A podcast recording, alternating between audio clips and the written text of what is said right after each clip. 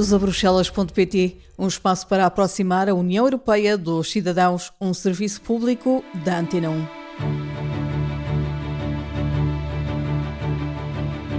No episódio de hoje falamos sobre a política agrícola comum, a política europeia mais antiga e que continua a receber muitos dos fundos europeus. E trata-se de um conjunto de regras e financiamentos que se destinam a ajudar os agricultores num papel fundamental que desempenham, que é fornecer alimentos de qualidade aos cidadãos da União Europeia a preços confortáveis garantindo que o mercado não é objeto de grandes divergências, vamos dizer assim, e garantindo também a segurança alimentar. Tradicionalmente, a PAC divide-se em dois pilares. O primeiro pilar é composto por ajudas diretas aos agricultores que têm que cumprir algumas regras. Os agricultores têm apoio direto para cultivarem as suas terras, cumprindo determinadas normas de segurança, e hoje em dia também ambientais, ainda que a parte de, relativa à política agrícola comum no Tratado da União Europeia ainda não fala de, das questões ambientais,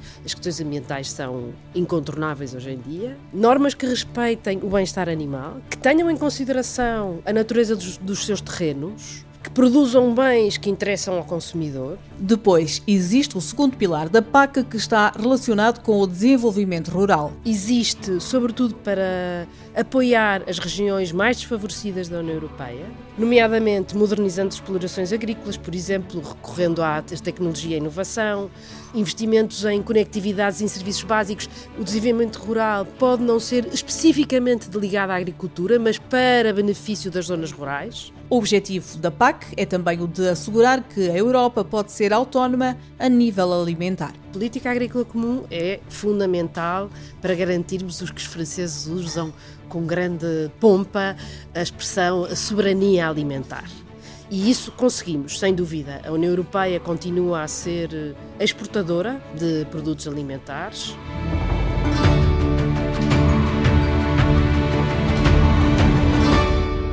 A nossa convidada de hoje é Teresa Pinto de Rezende, chefe de unidade da Comissão de Agricultura do Parlamento Europeu. PAC é o acrónimo de Política Agrícola Comum, que é uh, a política da UE mais antiga uh, em vigor e trata-se de um conjunto de regras e financiamentos que se destinam a ajudar os agricultores num papel fundamental que desempenham, que é fornecer alimentos de qualidade aos cidadãos da União Europeia a preços confortáveis, garantindo um, que o mercado não, não é objeto de, de, grandes, de grandes divergências, vamos dizer assim, e garantindo também a segurança alimentar. É, coincide, coincide uma definição com, com a, a, definição dos objetivos uhum. da própria PAC.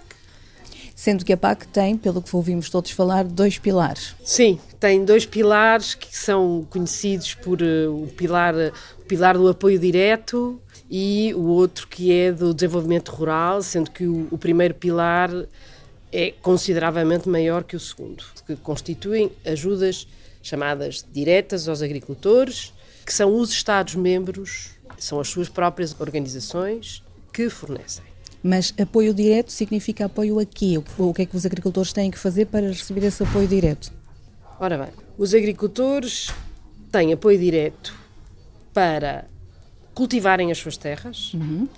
cumprindo determinadas normas de segurança uh, e hoje em dia também ambientais, ainda que a parte de, relativa à política agrícola comum no Tratado da União Europeia ainda não fala de, das questões ambientais. As questões ambientais são incontornáveis hoje em dia.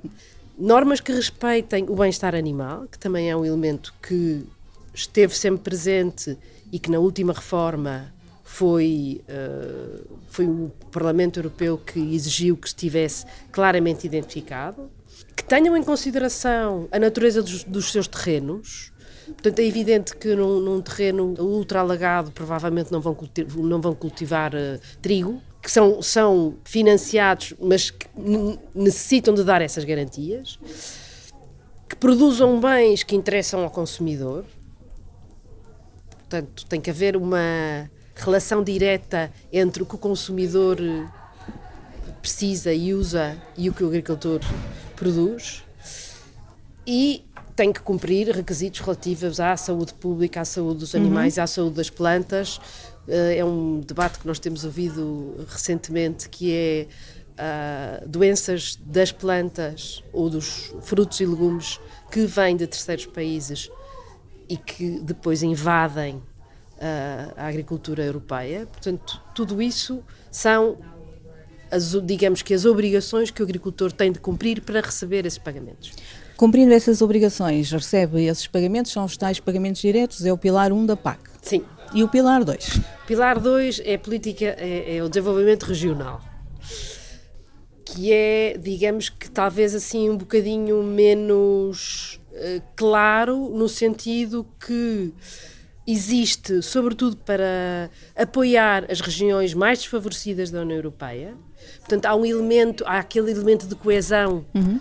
que, no fundo, eu acho que toda a gente sabe ver o que é que é, mas uh, é por vezes difícil identificar concretamente como é que se pode, como é que se pode apoiar nomeadamente modernizando explorações agrícolas, por exemplo, uhum. recorrendo à tecnologia e inovação, Uh, investimentos em conectividades em serviços básicos, mesmo que elas de facto, e essa é uma particularidade do desenvolvimento rural, é que o desenvolvimento rural pode não ser especificamente ligado à agricultura, hum. mas para benefício das zonas rurais. Oh, ai, das zonas rurais. Das zonas rurais, uhum. que são zonas que, que são agrícolas. Claro. A maior parte, maioritariamente, sim, ou florestais, agrícolas ou florestais, uhum. portanto que continuam a estar no âmbito, num âmbito de setor primário, vamos dizer assim.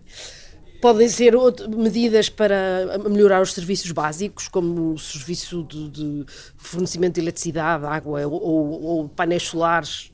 Não, não, não sei, não conheço nenhum caso concreto, mas imagino que havendo uma justificação concreta sobre, sobre, sobre o que se pretende favorecer, é possível utilizar esse Fundo de Desenvolvimento Rural. E quem é que pode aceder a estes fundos? São os agricultores? São, São as empresas? Agricultores, sejam ou não empresas agrícolas? Sejam ou não empresas agrícolas. Hum, Aliás, é, é, interessante porque qualquer agricultor pode aceder às condições para os pequenos agricultores, que é uma categoria importante para Portugal, são ligeiramente diferentes porque eles não têm que preencher toda uma lista de requisitos uhum. que é uniforme em termos da União Europeia, mas que se percebe que um pequeno agricultor tem uma dimensão que não deverá exigir prestação de, alguma prestação de contas, digamos assim. Sendo que os agricultores apresentam as suas candidaturas à União Europeia ou ao Estado a que pertencem? Ao Estado a que pertencem. Apresentam as suas candidaturas a um organismo que eu tive que ir procurar como é que se escreve, como é que se diz português. em português, que são organismos pagadores. Uhum. E que Uh, com quem o agricultor tem esse contacto, ainda que, segundo sei, há muito que hoje em dia é tratado online, mas ainda Sim. assim, online sempre com a Administração Nacional.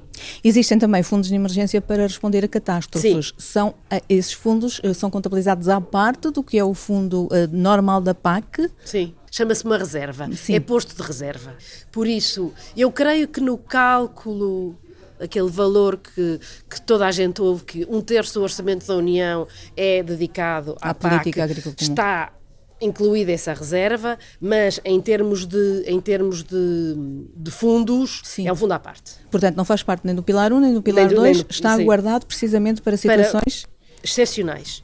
Sendo certo que o debate que temos eh, assistido ultimamente é que há cada vez mais necessidades extraordinárias, há cada uhum. vez mais secas, inundações, uh, questões de impacto climático uh, urgentes e por isso está-se a questionar de facto se Sim. a reserva deve existir em, com caráter excepcional ou se não deve ser mais outro, mais outro parâmetro na, no, no, nos fundos. Estamos a gravar este programa no Parlamento Europeu e a pergunta que eu lhe faço é: o Parlamento Europeu, por exemplo, quer mais incentivos para os jovens agricultores e isso é importante também naquele sentido que me estava a dizer antes, ou seja, as, as empresas mais pequenas ou os agricultores mais pequenos não têm que cumprir tantos requisitos. Os jovens agricultores, pelo que eu me percebi, têm mais dificuldades de acesso ao crédito, mais dificuldades de modernizar explorações. O Parlamento Europeu quer dar-lhes um novo âmbito, quer chamá-los? Quer chamá-los, absolutamente.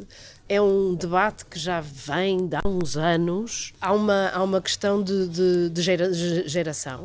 Uh, os estudos na União Europeia indicam que a grande maioria dos agricultores tem 60 anos e a totalidade dos agricultores da União Europeia tem uma idade acima dos 42. E de facto há uma consciência que se há setor que não pode deixar de existir é o setor primário, se há atividade sem a qual nós não podemos sobreviver é, é a atividade agrícola. E por isso há de facto uma, um, uma clara consciência que é preciso puxar os jovens para o, para o mundo para o mundo agrícola isso significa dar-lhes outros apoios ou outras um, soluções mais simples? Significaria sim dar-lhes soluções mais simples mas é óbvio que nós precisamos de zonas rurais conectadas com uma boa conexão à internet, precisamos de zonas rurais com escolas, precisamos de zonas rurais com hospitais, precisamos que as zonas rurais possam garantir, talvez não exatamente o mesmo que as cidades garantem, mas um nível equivalente de cobertura. São medidas que se vão construindo. Infelizmente, não é possível, num clicar de dedos, conseguir que tudo se faça, se faça imediatamente. Agora, é preciso, sim, um verdadeiro compromisso e provar com ações, quer dizer, porque isto de falar, todos nós falamos lindamente. Agora, precisamos de ações, precisamos de prática. Não é só os fundos da PAC podem resolver, digamos assim, a atratividade das zonas rurais. Uma das coisas também importantes é a segurança alimentar da Europa. A Europa ser também ela autónoma a nível da segurança alimentar e até estamos a gravar num sítio onde se ouvem barulhos de fundos relacionados com a alimentação, o que é fundamental também e como é que se consegue essa hum, independência da Europa. Está a conseguir-se? Política Agrícola Comum ajuda Absolutamente. Aliás, é fundamental para garantirmos os que os franceses usam com grande pompa a expressão a soberania alimentar. Uhum. E isso conseguimos, sem dúvida.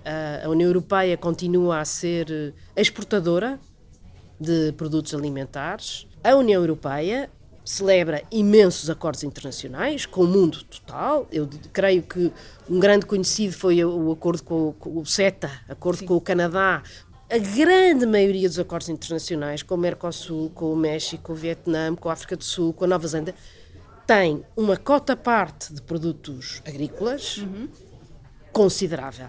O que significa o quê? O que significa que se vai deixar entrar, ou que se vai receber, diria eu, na União Europeia, produtos desses países com quem há acordos internacionais e que muitas vezes, dado o, o caráter bastante elevado de estándares de qualidade e exigência na União Europeia, há, ou diria eu, há e há também essa sensação que há uma concorrência desleal. Sim. Que os produtos que chegam do Brasil, da Argentina, da Nova Zelândia, não têm o mesmo grau de exigências a nível de segurança alimentar e, consequentemente, levam a uma concorrência desleal com os produtores europeus que têm mais custos para garantir esse standard, uhum. mas que depois competem com produtos equivalentes, mas que não obedecem aos, me aos mesmos requisitos. E aí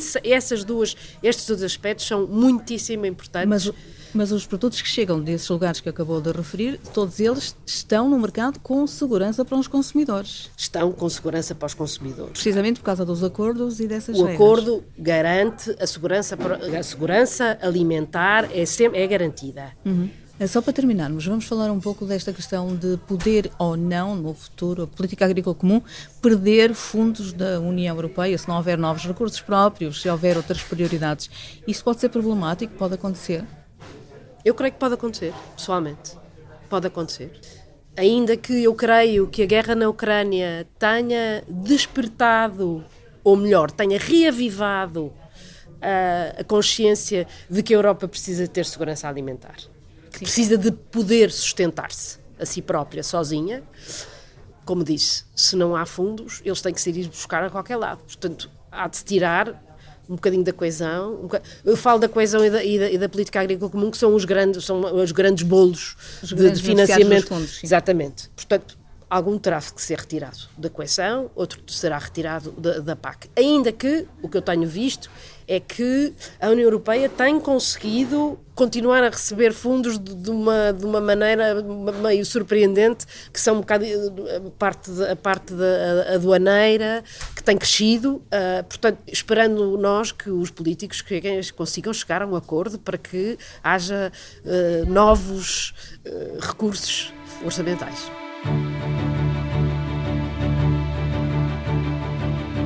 No espaço de hoje falámos sobre a política agrícola comum, o que a caracteriza e em que sentido tem estado a evoluir. Percebemos que os pagamentos diretos aos agricultores dependem do cumprimento de certas regras, como o bem-estar animal, as regras ambientais e de segurança, por exemplo. Já o segundo pilar da PAC é um instrumento da União Europeia para benefício das zonas rurais. Há um fundo de reserva que permite que a União possa dar resposta a situações de catástrofe que atinjam a agricultura situações cada vez mais comuns com as alterações climáticas. A Europa consegue assim incentivar a produção na procura de uma independência alimentar que lhe permita garantir que a alimentação produzida chega a todos e para todos os europeus. Chegamos assim ao fim do episódio desta semana. Bruxelas.pt é um podcast com a autoria e apresentação de Andréa Neves, com o desenho de som de Paulo Cavaco e com a sonoplastia de Rui Fonseca. Temos encontro marcado na próxima semana para continuar a aproximar a União Europeia dos cidadãos.